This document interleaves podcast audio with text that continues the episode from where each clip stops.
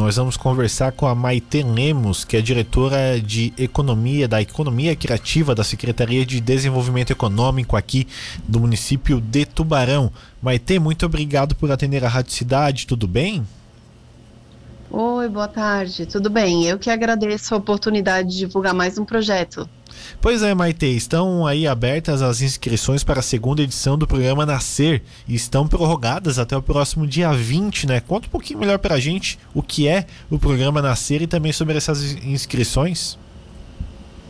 O programa Nascer é um programa de pré-incubação de ideias inovadoras, de empreendedorismo criativo é, são ideias que precisam ser transformadas em planos de negócios.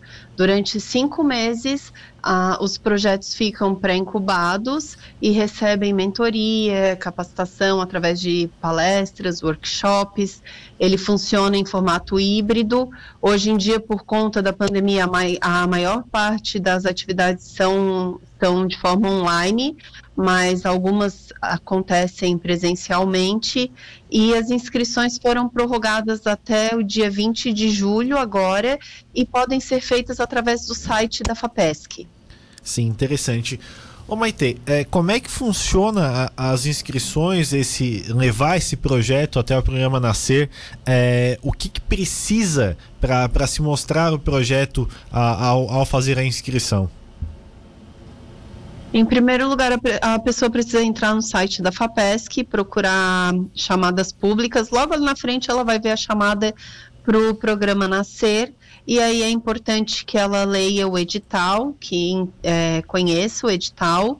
E depois ela vai ter um link para fazer a inscrição, onde ela deve se inscrever primeiro e inscrever todos os membros que vão participar do projeto e depois entrar na parte de inscrição do projeto em si. Ela vai explicar um pouco sobre a ideia dela. Esses projetos, alguns, eles já estão num nível que já são negócios, já estão acontecendo, porém não estão ainda organizados, planejados, né?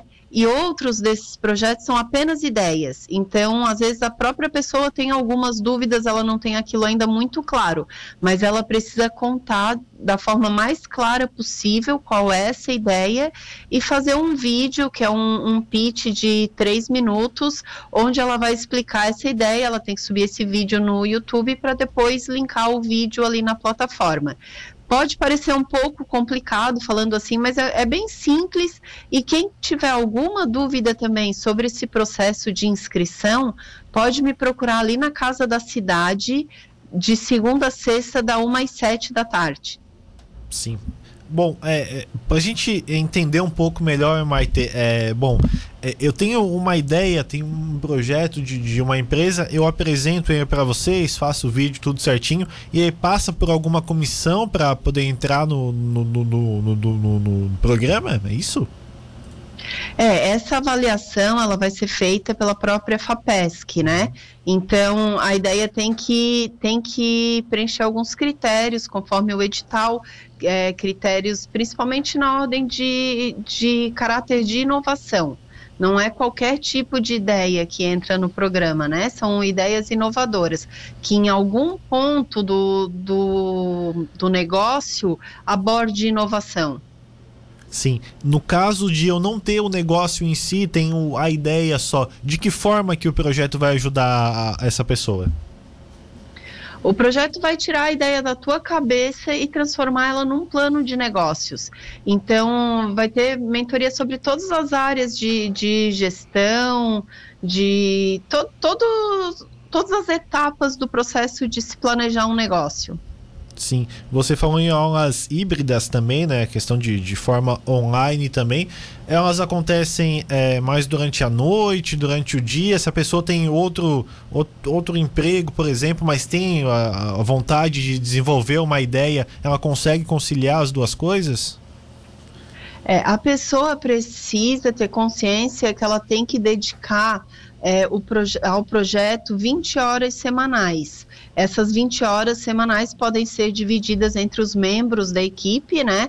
Geralmente os projetos não são compostos apenas por uma pessoa, o ideal é que tenha uma equipe, então essas 20 horas semanais elas podem ser divididas entre os membros de, da equipe para não ficar uma carga muito pesada, mas essa dedicação é fundamental para que se atinja um resultado. A maioria das atividades acontece é, em torno por volta das 19 horas, mas eventualmente podem ter atividades fora desse horário. Às vezes acontece alguma coisa tarde, mas a maior parte é por volta das 19 horas. E essas atividades, o ideal é que as pessoas assistam online, participem, perguntem, mas caso a pessoa não consiga acompanhar alguma atividade, elas ficam também gravadas no, no canal do YouTube e, e, podem ser acessadas depois. Além disso, todas as ferramentas que são disponibilizadas nesse processo, a pessoa monta o seu, a sua agenda, né? Ela vai, vai acessar e dedicar essas 20 horas semanais para o projeto de acordo com a sua, a sua possibilidade, nos horários que lhe for possível. Sim, perfeito. Maite, a gente está na segunda edição já.